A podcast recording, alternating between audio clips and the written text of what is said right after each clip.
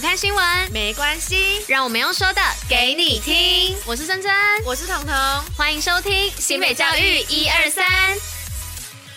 Hello，大家午安，我是珍珍。今天是十一月二十一号，礼拜一。那接下来呢，我们要与大家一同分享的是新北教育新闻的第一百五十三集。那最后呢，还有活动分享跟针筒小尝试，千万不要错过。那在准时收听外呢，也要记得戴口罩，勤洗手，共同防疫。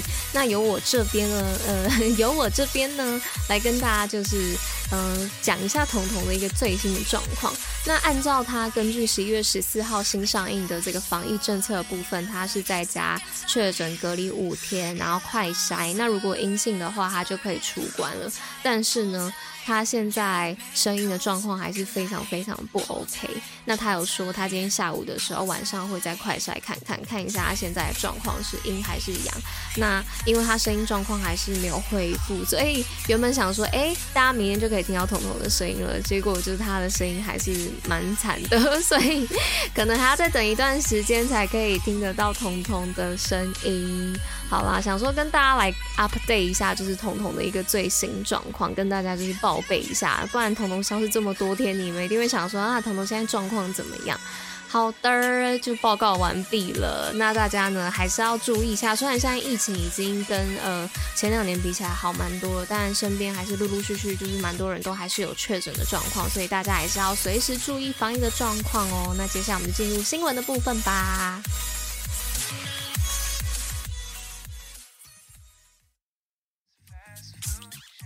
好的，那我们今天第一则新闻呢，是要来跟大家分享这个全国高中记忆赛新北夺四金首十优胜哦。那一百一十一学年度全国高级中等学校海事水产类及家事类的学生记忆竞赛呢，十一月起陆续展开哦。那新北市中华商海、还有樟树国际实中以及古堡家商呢，总共获得了四座金首十优胜。那这样优异的成绩呢，也让我们为他们喝彩哦。好，那再来第二则新闻呢，是五功扶轮社嘉惠新北学子。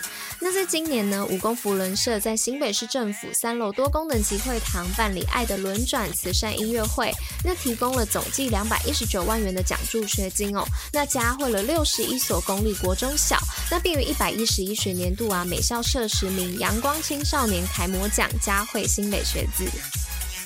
那接下来第三则新闻呢，是要说到这个新北西手普贤教育基金会捐赠设备经费。那财团法人普贤教育基金会呢，自一百零九年起持续捐赠学校体育设备经费哦。那今年呢，分别捐赠德英国小与明德高中各二十五万元的经费，提升体育设备安全性与教学的效能。那此次呢，便以捐赠感恩仪式，捐赠对普贤教育基金会致力于优质体育环境的谢意。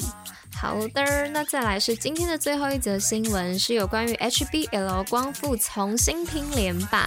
那一百一十一学年度的 HBL 甲级预赛呢，已经在十一月十九号的时候呢，由男子组先点燃战火。那参赛的包括卫冕军光复高中在内的十六支队伍，将齐聚新竹市立的体育馆，争取下个月高雄登场的十二强复赛门票。那也让我们一起期待光复从新竹主场起飞，乘风挑战队史第二冠。哦，那今天的四则新闻报完啦，那接下来呢，就让我们一起进入运动爆爆乐的部分吧。新北运动爆爆乐。好的，那我们今天运动抱抱乐的部分要来报什么呢？我们要来恭喜二重国中荣获棒球运动联赛软式组全国赛冠军哦。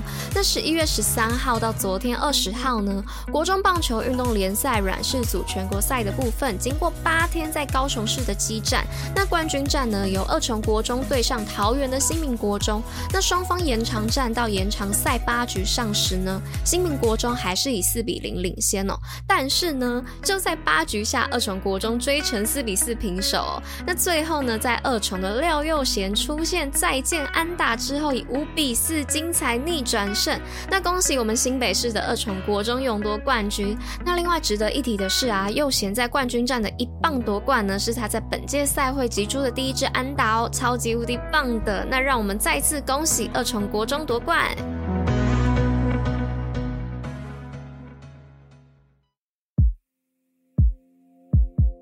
贞童小常识。好的，那又来到我们针筒小尝试的部分。那今天呢，我们要来当个象类的动物学家哦，因为今天要介绍的就是现今已经灭绝的猛犸象。那现今的大象种类有很多，像是亚洲象啊、非洲象等等的。但其实，在古代时呢，更有著名的猛犸象哦，也就是长毛象。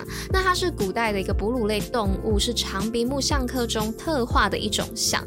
那大小呢，跟现在的大象差不多。那周身的覆盖有棕色的长毛啊，那它的门牙是向上弯曲的哦。说到这里，大家可以去想一下，我们从小到大看的动画有哪一些动画呢？有出现像这样子的大象？大家可以思考一下，然后再留言告诉我。好，那猛獁象呢，源于非洲，那早期更新世时呢，分布于欧洲、亚洲、北美洲的北部地区，那尤其是冻原地带哦，因为它体毛长，那有一层很厚的脂肪可以隔寒。那夏季呢，是以草类。和豆类为食，冬季呢是以灌木啊、树皮为食，以群居为主哦。那存活的时间大概是五百万年到三千七百年前。那最后一批西伯利亚猛犸象呢，大约于公元前一千七百年灭绝哦。那那时呢，正好是埃及建立金字塔的时代哦。但最近呢，有研究指出啊，北美的猛犸象曾经与人类共存于世。哎，那这个部分就要说到关于在二零二一年发表的报告当中哦，科学家针对新英格兰。地区新出土的猛犸象残骸呢，实施定年，那发现这些巨兽存在于人类已经出现在了北美地区之后的年代，那这意味着呢，双方曾经共享过同一片土地，并可能有猎捕的关系哦。那这样的改变呢，使长毛象灭绝的原因可能因此改写哦。那不知道大家又是认为猛犸象是因为什么关系才灭亡的呢？那欢迎留言说下你们的想法哦。好的，那以上呢就是我跟大家分享这个关于猛犸象的故事啦。那以上呢就是今天为大家选播的教育新闻。那新北教育最用心，我们明天见喽，大家拜。